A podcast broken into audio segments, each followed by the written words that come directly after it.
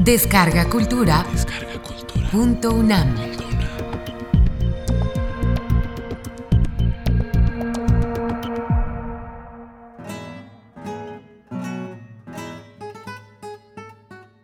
Otavia. Federico Campbell. 1964.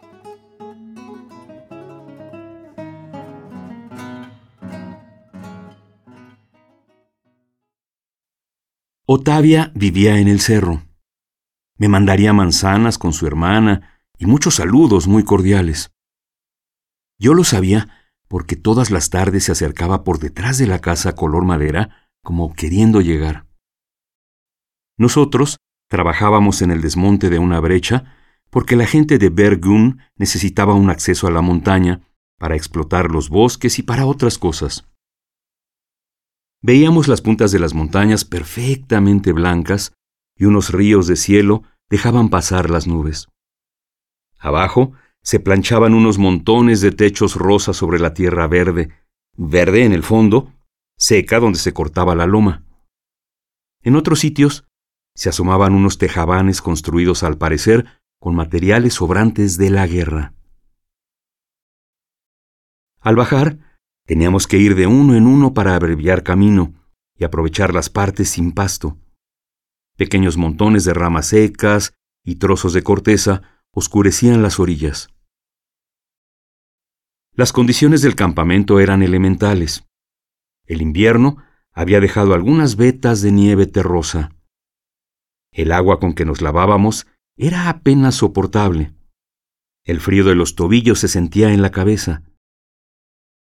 Había juegos de dominó y cartas, pero a mí me gustaba más andar por las calles angostas, viendo a los ancianos con sus bastones, o a los lugareños que volvían del campo con sus vacas, y luego salían muy arreglados, como predispuestos a una fiesta o a reunirse en la cafetería. Los domingos tocaban en la plaza. Nosotros los oíamos desde las ventanas del segundo piso. Por eso me daba cuenta de que niños y mujeres se acercaban poco a poco como si fueran a recibir algo. El padre de Otavia también frecuentaba esas calles. Encendía su pipa varias veces y se sentaba solo en unos escalones que dominaban todo el centro del pueblo. Tenía unas orejas salientes. Su rostro apenas sostenía una capa de mejillas rasposas. Otavia caminaba por aquella banqueta con sus pantalones de invierno y su bufanda. Así tenía que andar, porque aunque era verano, las tardes de la aldea empezaban a enfriarse desde las cuatro. Tú tienes que venir el jueves y el viernes y el sábado, ¿verdad? me decía en una nota. Su letra se ladeaba sobre el papel como queriendo dar un círculo. Luego ponía su nombre. Otras veces me decía que durante el resto del año no vivía allí, que tenía su casa cerca de los lagos, que el agua pasaba sin hacer ruido. Al principio, el otro poblado aparentaba estar encima de nosotros. Ascendíamos casi verticalmente. Al regreso, uno comprobaba que los dos pueblos no estaban tan cerca uno del otro.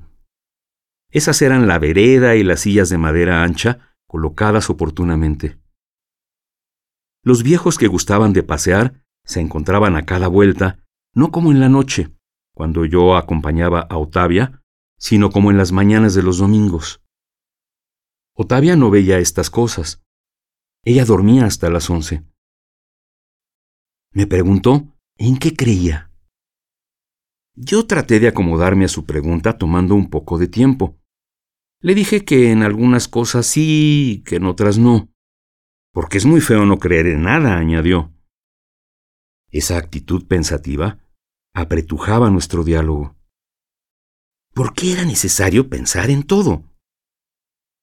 Creo en ti, en los árboles, en el viento que no es frío, en tu risa.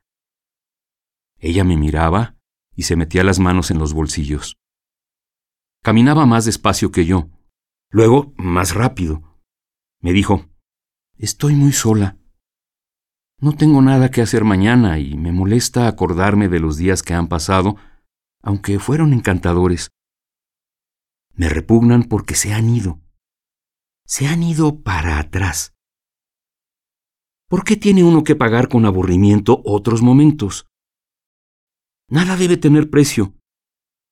Quiero nacer todos los días y como quiero ser feliz, tengo que ser irresponsable. Con compromisos el camino no es libre, no satisface. Pero, ¿hay algo que entender? A veces solo se trata de un deseo de vivir con alegría y no de entender. La necesidad mueve la vida. Quiero que me busquen para no estar sola, pero no le hago falta a nadie. El último día del campamento, en la noche, salimos a recorrer la carretera que iba a otro pueblo de la montaña. Caminábamos y los autos cruzaban veloces. Nosotros nos movíamos hacia la orilla, atrás de unas piedras, escondiéndonos. El coche podría ser el de su padre. Avanzamos y regresamos al no ver luces en el poblado vecino. Al regresar por el mismo trayecto, el grupo de muchachos con quienes andábamos se apartó por el sendero central, pero nosotros, Otavia y yo, fuimos al caserón en donde me hospedaba. Está oscuro, eran las tres de la mañana. Entré saltando cuidadosamente a mis compañeros que dormían en camas de paja. Alcancé el suéter y salí. Cuando bajé, Otavia me esperaba sentada en los escalones de madera, con su pelo corto, con sus ojos negros. No dije nada. Dispuse las mangas del suéter en posición adecuada. Metió sus brazos y la tomé redonda, sin cálculos. Seguimos por la carretera. Nos abrazábamos en la absoluta oscuridad del monte. No se oían voces. Mi mano se abrigaba entre el suéter y su espalda. Se escuchaba el agua de los lados, casi cuajada. Advertimos el corrillo de voces más enfrente. Nada de luna, ni los faros distantes de los autos sugerían presencias. La tomé y me tomó. Me alzó en sus brazos y yo reía. La besé contra una roca al tiempo en que tomaba una raíz saliente con la mano. Alcanzamos al grupo que reaparecía y se quedaba atrás o adelante, según la ocultación a que se acostumbran los ojos en la noche.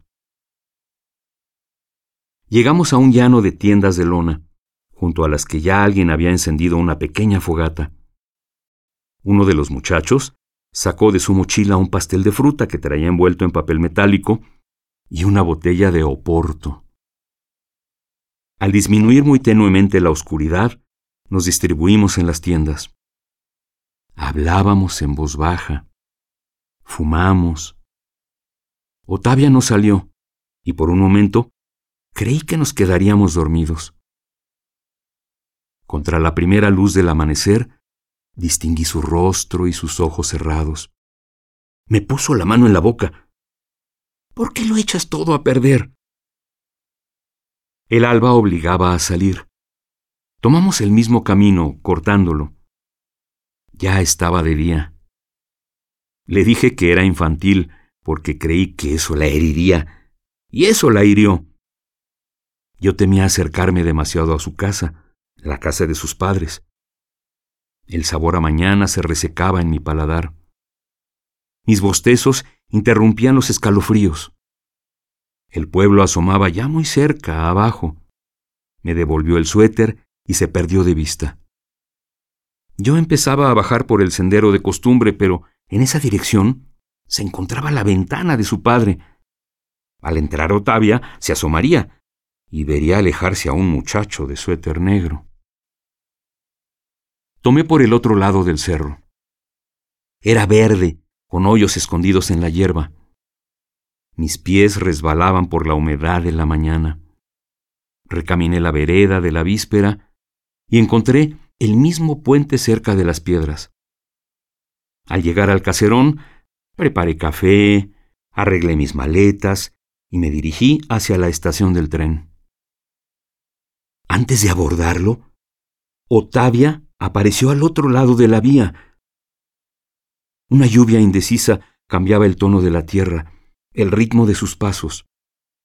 Esa era la torre y aquel el camino, el camino de siempre, el de la iglesia, el de la zapatería, el que llevaba al campo donde robábamos manzanas. No había dormido aún. Cruzó los rieles y nos besamos. El tren empezó a moverse y nos dijimos adiós.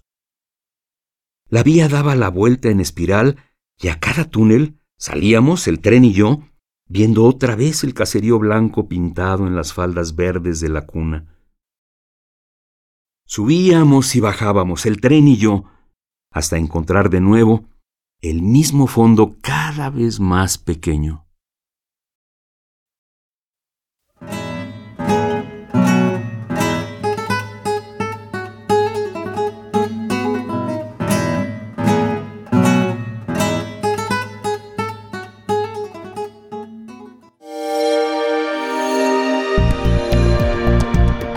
Descarga Cultura. Descarga Cultura. Punto UNAM.